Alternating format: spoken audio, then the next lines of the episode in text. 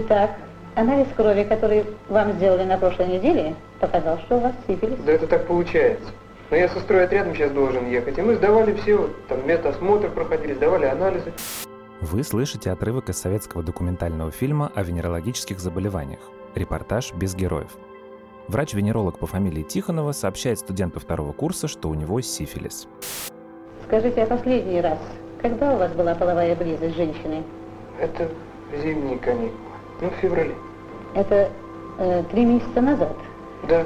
А вот через 3-4 недели после этой близости вы у себя никаких изменений не заметили? Не, ничего не было. Не появилась у вас на половых органах язвочка? Врачи из фильма 73 года беседуют с двумя пациентами. У одного гонорея, а у другого сифилис. Почему две совершенно разных болезни оказались в одной ленте, я еще расскажу. Главное, что вслед за этими пациентами врачи общаются с их половыми партнерами, а затем с мужьями и женами этих половых партнеров. Семьи рушатся на глазах под занудный постановочный бубнеж врачей о шанкрах, осложнениях на ЦНС и неправильном образе жизни. Между делом сообщается, что по оценке ВОЗ в мире порядка 50 миллионов больных сифилисом. Но все равно главное в фильме – это стыд и позор. Человечество болеет сифилисом в масштабах всей планеты уже несколько столетий. Но очень долго про эту болезнь было известно только то, что она каким-то образом связана с сексом. Поэтому она очень рано приобрела флер порочности, стала проклятием и стигмой. За последние 500 лет сифилис унес жизни и здоровье сотен тысяч, если не миллионов человек. А еще он подтолкнул ученых к пониманию природы инфекций и подстегнул развитие медицины, но так и остался непобежденным.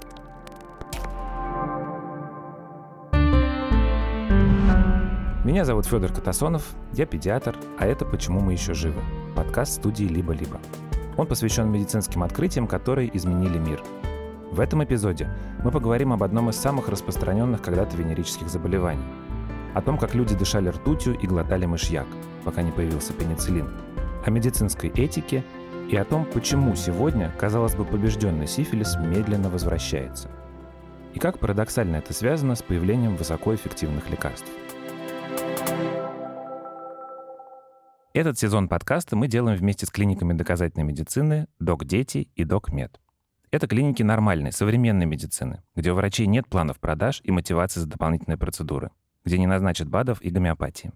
Врачи опираются на руководство международных медицинских сообществ и данные последних исследований, и они всегда готовы отвечать на все ваши вопросы. Например, гинекологи или педиатры клиник «Док Дети» могут без стеснения и понятным языком рассказать вашим детям важные вещи о теле и согласии – об ответственности и удовольствии, о профилактике венерических заболеваний и беременности, а еще о вакцинации от ВПЧ. Все подробности по ссылке в описании эпизода. В 1493 году из своего первого плавания вернулся Христофор Колумб. В Лиссабоне он всем рассказывал, что открыл восточное побережье Азии, но на самом деле его корабли побывали на Кубе, Гаити и Канарских островах. Вместе с Колумбом вернулись его матросы, многие из которых вскоре присоединились к армии короля Франции Карла VIII. Тот как раз собирал военный поход в Италию.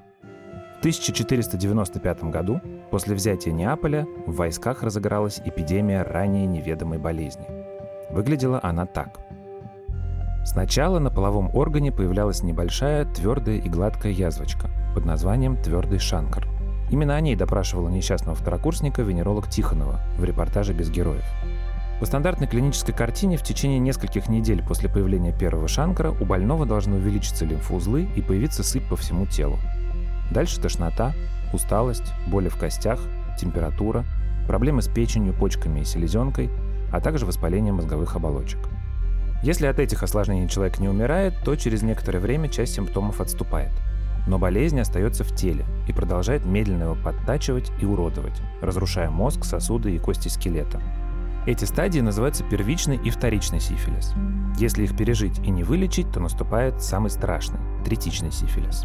Он поражает мягкие ткани, и в них образуются гуммы – мягкие опухоли.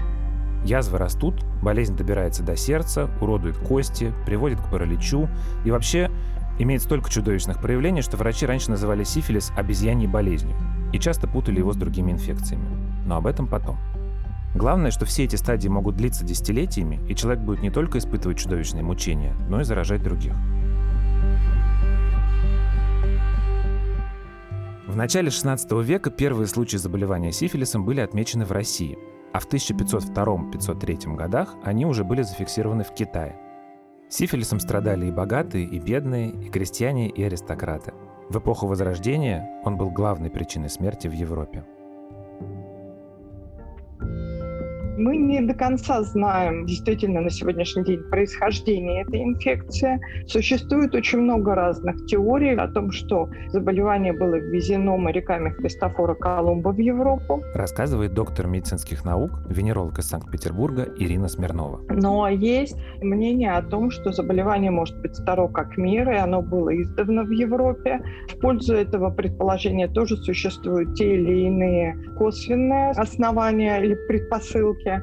Есть также теория африканского происхождения сифилиса, потому что так называемые неэндемические трепаноматозы, не эпидемические трепаноматозы, а эндемические трепаноматозы, а сифилис – это трепаноматоз, они были всегда в Африке, и по мере изменения образа жизни коренного населения изменялась и заболеваемость этими трепаноматозами. И одна из теорий позволяет нам считать, что эпидемический сифилис сифилис может быть результатом трансформации возбудителя эндемического сифилиса, который всегда был распространен в Европе.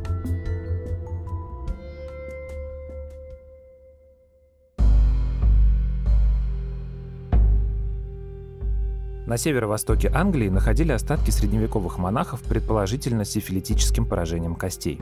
Нечто подобное археологи нашли в Забайкалье на скелете человека, жившего во втором тысячелетии до нашей эры.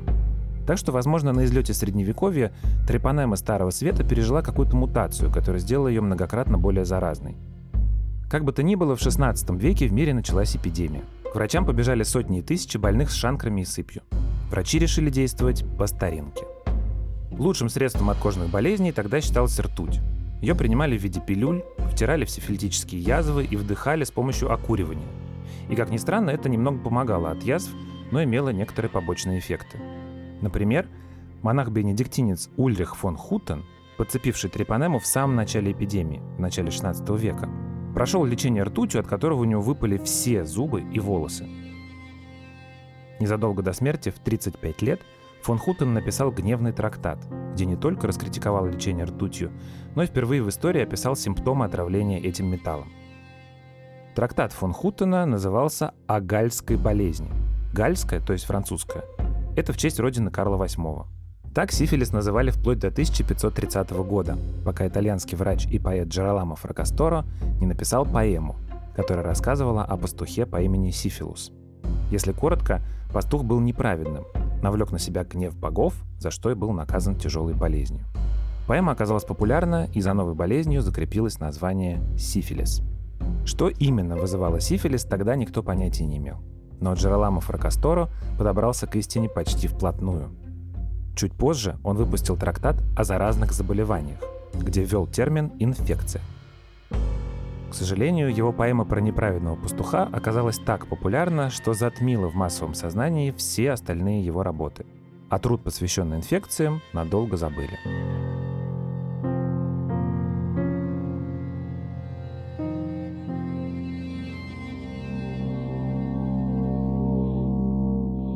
В поисках альтернативы ртути доктора использовали мышьяк, висмут и смолу гвоякового дерева. И все это, конечно, не давало никакого эффекта. Но в отличие от оспы или чумы, сифилис не убивает своего носителя сразу. Человек с сифилисом может жить годами и десятилетиями, оставаясь разносчиком болезни. К XVIII веку стало понятно, что распространение инфекции каким-то образом связано с проституцией, и что больных необходимо контролировать и изолировать от общества. Ну или просто изгонять и штрафовать. Этот способ борьбы с инфекцией особенно прижился в России, где первые меры профилактики появились при Петре I. Царь, очевидно, понимал, что очаг инфекции находится в армии, но наказать за это было решено женщин. В воинских артикулах от 1716 года говорится, что никакие блудницы при полках терпимы не будут, но ежели онные блудницы найдутся, имеют они без рассмотрения особ через профоса раздеты и явно выгнаны быть. Ну, то есть, будь ты хоть графиня, придет товарищ майор, разденет и выгонит. С тех пор и вплоть до установления советской власти Основным способом борьбы с распространением заразы была борьба с секс-работницами. Их били батагами, приводили в полицию, отправляли в работные дома, либо высылали в Нерчинск или на иркутские фабрики. К большой досаде властей ничего из этого не помогало. Заболеваемость росла ударными темпами, а Нерчинск и Иркутск просто становились очагами распространения инфекций по всей Сибири.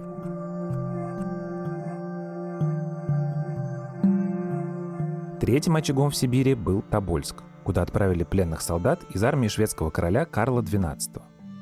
Определенно, Трепанема многим обязана европейским королям по имени Карл. На Дальний Восток болезнь попала с моряками китобойных флотилий и очень быстро распространилась по всему побережью Тихого океана, Охотского моря и Чукотки. В 1762 году в крупных городах учредили нарочные дома для лечения больных прилипчивыми и заразительными болезнями. Кстати, у поступавших на лечение гражданских больных запрещалось спрашивать фамилию и сословие. Впрочем, первые больницы напоминали скорее тюрьмы, Потом появились венерологические клиники, но и там лечили кое-как. Ведь никакого лекарства от сифилиса, кроме ртути, не существовало. Кроме того, в то время считалось, что гонорея и сифилис – это одна и та же болезнь.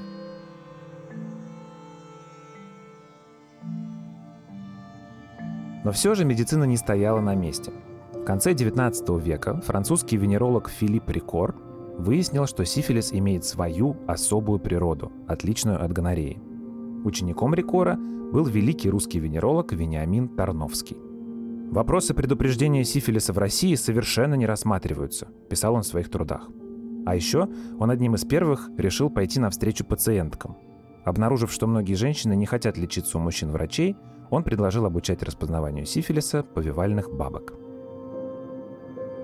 В 1885 году Тарновский основал первое в Европе сифилидологическое и дерматологическое общество. А спустя 12 лет созвал Всероссийский съезд сифилидологов и земских врачей для обсуждения мероприятий против распространения сифилиса в России. Он же указал, что невозможно лечить сифилис только как кожную болезнь. Необходимо более глубокое понимание патологии. И это в те времена, когда возбудитель не был известен. К XIX веку в лечебном арсенале докторов в дополнение к ртути и гвояку появились ядиды. Но болезнь по-прежнему была широко распространена – а в богемных кругах считалась почти модной. Подозревают, что сифилисом страдали Бетховен, Гайден, Эдгар Аллан По, Оскар Уайлд, Шиллер, Гофман, Ницше и Джеймс Джойс. Поскольку возбудитель передается через плаценту и с грудным молоком, врожденный детский сифилис, передававшийся плоду от больной матери, еще в начале 20 века был повсеместным явлением. Наконец, в 1905 году немецкие врачи Фриц Шаудин и Эрих Хоффман изучая мазок из вульвы больной сифилисом женщины, открыли возбудителя болезни – спирохета палида, бледную спирохету, или, как ее стали называть позже, трепанему. Очень мелкую, едва видимую в микроскоп и потому так долго ускользавшую от ученых. Эта спиралевидная бактерия, как оказалось, способна быстро двигаться и стремительно внедряться в организм человека. Собственно, на том месте, где трепанема поражает ткань, под кожей или на слизистых и образуется твердый шанкр – Бактерия вызывает сильный иммунный ответ, но, к сожалению, до конца организм победить ее не может. Поэтому трепанема и сохраняется десятилетиями, то затихая, то оживая, чтобы поразить еще какой-нибудь орган или ткань.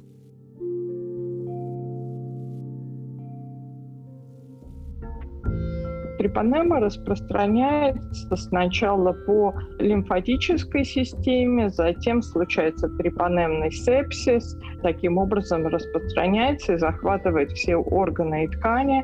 Она имеет высокий тропизм еще и к нервной системе. И, собственно, именно этим и обусловлено то, что поражаются разные органы и ткани при сифилисе. Не только кожа, но и нервная система, и сердечно-сосудистая система.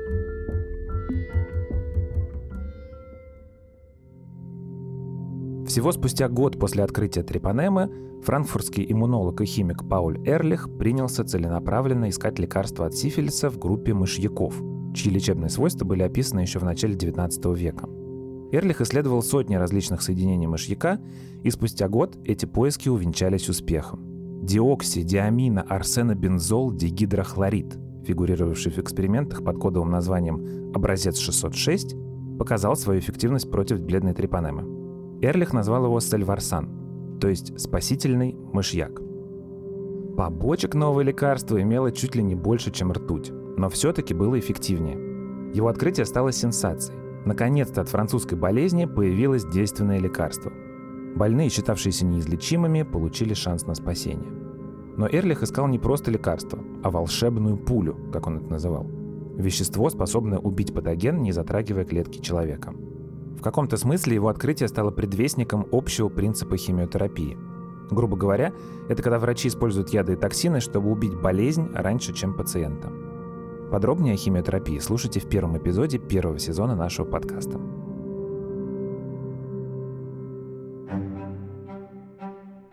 В 1910 году в продаже появился сальварсан, а вскоре и менее токсичный неосальварсан. Два эти препарата считаются первыми химиотерапевтическими лекарствами направленного действия, полученными человеком. В тот же год, когда Пауль Эрлих открыл сальварсан, другой немецкий ученый, бактериолог Август фон Вассерман, научился находить в крови антитела, возникающие в ответ на инфекцию бледной трипанемой. Так появилась реакция Вассермана, первый лабораторный тест на сифилис. Но тест Вассермана был ненадежным. Во-первых, из-за своей неспецифичности. Он мог показать положительный результат и когда человек болел не сифилисом, а, скажем, туберкулезом. А мог и не обнаружить сифилис, когда он есть, особенно на первой стадии болезни, когда ткани организма еще не повреждены. Тем не менее, появление реакции Вассермана было важнейшей вехой борьбы с сифилисом. Ее использовали до середины 20 века, а в России и до 80-х годов, пока его не вытеснили более современные и надежные методики. Но вернемся к лекарствам. Спустя 18 лет после поступления в продажу сальварсана, в 1928 году, британский ученый Александр Флеминг открыл пенициллин – антибиотик, который и по сей день способен убивать бледную трипанему. Мы подробно рассказывали эту историю в прошлом сезоне подкаста. Но тогда, в начале 20 века, все было не так просто. Мало открыть действующее вещество. Нужно убедиться в том, что его можно использовать на людях. Нужно провести эксперименты, выяснить, как действует лекарство. А сначала надо понять, как на организм действует сама болезнь. Но современных представлений о медицинской этике еще не существовало. Врачи прививали болезни самим себе, ну или использовали подопытных, и не всегда с их согласия. Французский врач Филипп Рикор, тот самый, который впервые развел сифилис и гонорею в два разных заболевания, сделал свое открытие благодаря опытам на заключенных. Он заразил 667 человек гонореей, а 700 – сифилисом. Ученик Рикора, уже известный нам Вениамин Тарновский, заражал здоровых людей выделениями больных сифилисом. К сожалению, в конце 19 века так просто было принято, и Тарновский руководствовался передовой научной мыслью французских и немецких ученых. Последствий он не боялся. Он считал, что ликвидировать инфекцию можно сразу же, как только возникнут первые признаки заражения. И для этого нужно просто обработать место прививки дезинфицирующими средствами. Тарновский еще не знал, что этого недостаточно, и трипанема, как правило, успевает распространиться за пределы места прививки. Но самый чудовищный эксперимент в области исследования сифилиса был поставлен в 20 веке, и некоторые его жертвы живы до сих пор. В начале 20 века городок Тоскиги в штате Алабама был нищей неприглядной дырой. Населяли Тоскиги в основном чернокожие бедняки. Многим женщинам приходилось зарабатывать на жизнь проституцией, и в начале 30-х в Тоскиге разразилась эпидемия сифилиса. В те времена о жизнях чернокожих в США никто особенно не переживал, а все их болезни списывали на дурную кровь. Поэтому, когда в Тоскиге приехали доктора и пообещали всем бесплатное лечение и проезд, на них буквально молились. И как-то никто не обратил внимания, что к бесплатному лечению прилагалось бесплатное место на кладбище и похороны. По-видимому, началось все как настоящий эксперимент под эгидой службы общественного здравоохранения США, хотя цели у него были специфические. «Я думаю, что исследование, которое вы задумали, будет иметь огромную ценность», писал первому руководителю проекта Тельефера Кларку доктор Джей Мур из университета Джона Хопкинса. Разумеется, при рассмотрении результатов необходимо будет оценить особые факторы, которыми сопровождается исследование мужчин-негров. Сифилис у негра во многих отношениях отличается от сифилиса белого человека. В распоряжении экспериментаторов оказалось 600 человек из местных. 399 из них были больны сифилисом, а 201 – здоровы. Они стали контрольной группой. Хотя и наступили 40-е годы 20 века, больных лечили висмутом, мышьяком и даже ртутью – прямо как в старом добром 16 веке. Уже тогда такое лечение было абсолютно устаревшим. В 1941 году пенициллин впервые применили для лечения человека, а в 1945 уже наладили массовое производство в США. Но эксперимент в Тоскиге продлился до 1972 года. И все это время жителям поселения ничего не говорили про пенициллин. Более того, им не говорили, что они участвуют в каком-то эксперименте. Руководители проекта Тоскиги запретили своим пациентам обращаться в Центр лечения сифилиса в Алабаме. Пациенты, в общем-то, вряд ли понимали, чем болеют, и многие мужчины за время эксперимента заразили своих жен, не подозревая, что болезнь передается половым путем. А потом растили вместе с ними детей с врожденным сифилисом. Но вылечить больных никто и не стремился. Целью опытов в Тоскиге был не поиск лекарства, оно уже давно было найдено, а стремление узнать, болеют ли черные сифилисом иначе, чем белые. К примеру, подопытным делали болезненную спинномозговую пункцию, чтобы выяснить, как инфекция влияет на изменения в центральной нервной системе. Ведь руководители эксперимента считали, что у белых больше страдает мозг и нервная система, а у черных в основном сердечно-сосудистая система. На то, чтобы понять, что люди с разным цветом кожи страдают от болезни совершенно одинаково, ушло 40 лет.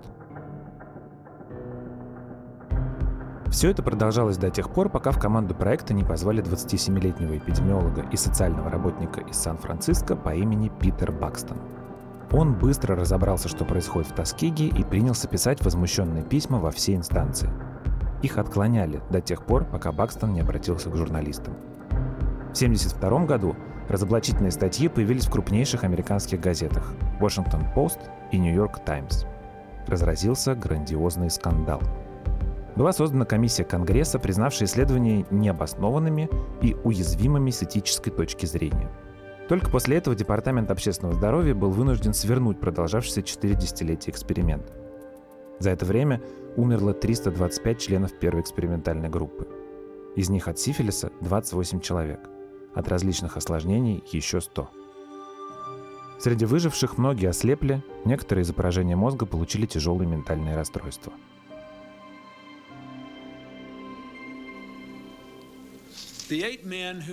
Восемь человек, выживших в исследовании сифилиса в Тоскиге, это живая связь со временем, которое было не так давно, и которое многие американцы предпочли бы не помнить, но мы осмеливаемся не забывать.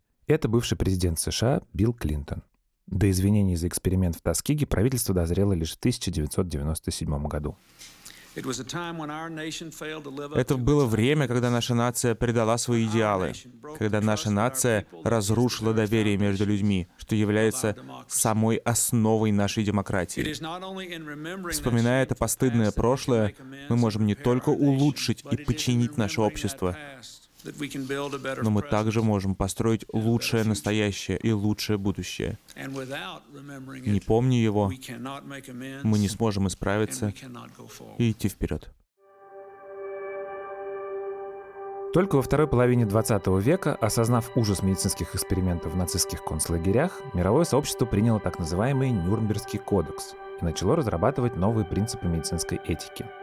Теперь каждый пациент имеет право знать, от чего и чем его лечат – какие возможны побочные эффекты и последствия лечения. Информированное согласие на медицинское вмешательство – обязательная его часть. Но пенициллин до сих пор используется как основной антибиотик против сифилиса. Удивительно, но бледная трепанема так и не выработала к нему резистентность. Однако нельзя сказать, что война с ней выиграна.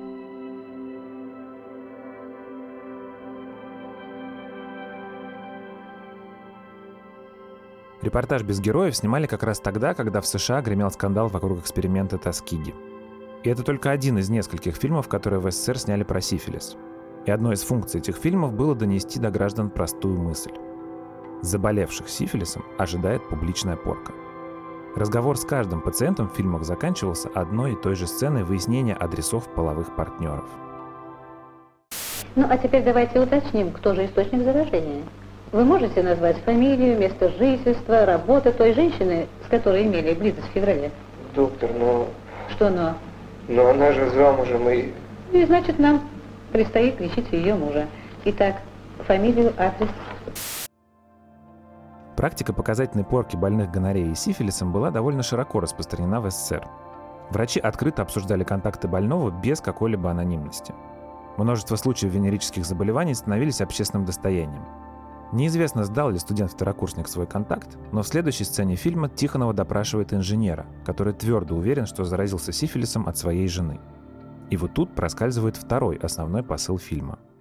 А вы их хорошо знаете, признаки сифилиса? Ну, смею думать, что да. Я и брошюрки разные читал, кроме того, лекции слушал. Прежде всего, конечно, чистота. А главное, заметьте, это до и после антибиотики. Так вот, ваш опыт приема антибиотиков и привел к тому, что вы не заметили внешних признаков болезни. А за последние месяцы вы много были в командировках? Немало. Назовите где. В Одессе, в Киеве, в Москве. Во Львове. Во... Откуда вы знаете? Во Львове вы заразили женщину. Позвольте. Нет уж, это вы позвольте. Ну и что, она назвала меня? Безусловно. Она обратилась к врачу и обязана была назвать своего партнера. Этого легко не заметить за общей атмосферой загонной охоты на нечестивых, но тема скрытого течения болезни проходит через весь фильм. Именно повсеместное распространение антибиотиков, как ни странно, стало залогом выживания сифилиса в 20 веке. Прежде чем была открыта резистентность, люди пили антибиотики от всего подряд, не обращаясь лишний раз к врачам. В итоге они добивались лишь исчезновения высыпаний, но не уничтожали инфекцию полностью, и она могла жить в организме десятилетиями, дожидаясь своего часа. И он уже несколько раз наступал. В Европе подъем заболеваемости случился дважды. В годы Второй мировой войны, а затем в эпоху сексуальной революции 60-х, когда незащищенный секс стал распространен как никогда прежде. А третья волна в Европе пришлась на Россию подъем заболеваемости, практически эпидемии сифилиса случилась в 90-х годах. В 96-97 году заболеваемость достигала 277,5 случаев на 100 тысяч населения. И если брать доэпидемический уровень, а это было 8,4 случая, а потом 277, заболеваемость выросла в 56 раз. И это было связано совсем с другими факторами. Да? У нас была перестройка, у нас была дезорганизация системы здравоохранения, у нас появился широкий рынок серых, скрытых медицинских услуг. На самом деле, с момента начала эпидемии в XVI веке главным помощником сифилиса была социальная изоляция и стигма. Из-за нее секс-работниц ссылали в Сибирь, а не лечили. Бессмысленный эксперимент Тоскиги растянулся на 40 лет, просто потому что всем было плевать на черных и бедных. В Советском Союзе люди предпочитали лечиться сами, а не идти к венерологу и выслушивать там нотации. Трепанема любит тюрьму, нищету и войны. Но особенно она обязана тем, кто предпочитает наказывать, а не помогать. Как только социально-политическая ситуация стабилизировалась, сифилис в России снова пошел на спад. И для этого не потребовалось никаких публичных издевательств над больными. Врачи отмечают, что сегодня граждане гораздо серьезнее, чем раньше, относятся к своему здоровью. Многие стали регулярно проходить медицинские исследования. А опросы показывают, что почти 100% респондентов осведомлены о сифилисе и знают, что есть такая болезнь. При этом среди заболеваний, передающихся половым путем, сифилис сегодня не входит по распространенности даже в первую тройку. Минздрав говорит, что на первом месте трихомониаз, на втором хламидийные инфекции, на третьем аногенитальные бородавки. А больных герпесом по всей планете вообще 4 миллиарда человек. С появлением пенициллина почти что во всех странах первого и второго мира заболеваемость сифилисом упала до 1%. Лишь в странах Африки южнее Сахары, таких как Гана, Либерия, Сомалия и Зимбабве, заболеваемость остается на уровне 6%. Еще в 2005 году 2 миллиона женщин с сифилисом беременели каждый год. У 80% из них болезнь не диагностировали во время беременности, и полмиллиона младенцев каждый год рождалось с врожденным сифилисом. Но даже в африканских странах заболеваемость снижается. Сейчас мы вышли на плата. На сегодняшний день заболеваемость составляет около 15 случаев на 100 тысяч населения. И вот буквально там в прошлом году она была около 20. То есть мы спустились с 277, но сейчас мы вышли на плата. И, по-видимому, существенно ниже мы не опустимся в этой заболеваемости. То есть мы не достигнем тех 8-4 случаев. Мы вышли на эти 15, мы побудем какое-то время на этом плато, и не исключено, что дальше мы пойдем с вами в новую волну подъема заболеваемости. Потому что в Европе уже начался подъем заболеваемости сифилисом, и этот подъем заболеваемости начал отмечаться после внедрения высокоэффективной антиретровирусной терапии для лечения ВИЧ-инфекции. И люди в связи с внедрением этой эффективной терапии снова стали практиковать опасный или рискованный секс. Действительно, в начале нулевых казалось, что человечество вот-вот победит бледную трепанему. Снижалась заболеваемость в России, а в США в 2000 году она была рекордно низкой, чуть больше двух случаев на 100 тысяч человек. Но затем заболеваемость снова поползла вверх. И в России, и в Европе сейчас основная заболеваемость сифилисом обусловлена за счет мужчин. Я читала не так давно данные по Германии. Там 90% больных сифилисом – это больные мужчины. У нас порядка 75-80%. То есть женщины существенно отстают, потому что у нас появилась еще одна большая группа, которая находится в группе риска по всем АПП и по сифилису в частности. Это мужчины, имеющие секс с мужчинами. И вот, например, по немецким данным, у них из этих мужчин 90% заболевших – это мужчины, имеющие секс с мужчинами. А 10% заболевших мужчин – это гетеросексуальные мужчины. И вот с этими 10% гетеросексуальных мужчин болеют и те 10% от общей заболеваемости женщин.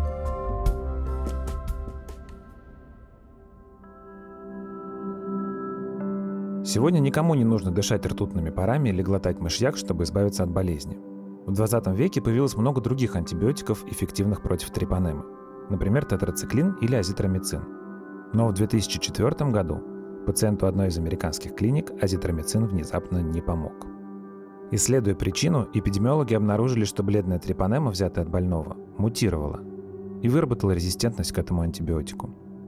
Дальнейшее исследование показало, что такой мутировавший штамм уже широко распространен среди заболевших из Дублина, Балтимора и особенно Сан-Франциско – из-за большого местного гей-комьюнити.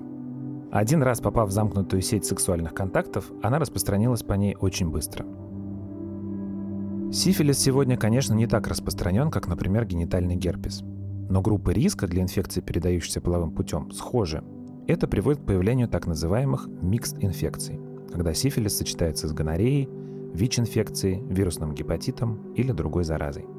Вы понимаете, что распространение сифилиса, оно связано с одной из базовых потребностей и инстинктов человека, это продолжение рода. Поэтому я не уверена, что мы сможем победить полностью сифилисом. Ждать ли подъема или нет, я, конечно, не оракула, предсказать его не могу, но с учетом вот волнообразности течения заболевания мы можем сказать, что вероятнее всего нас ждет новая волна.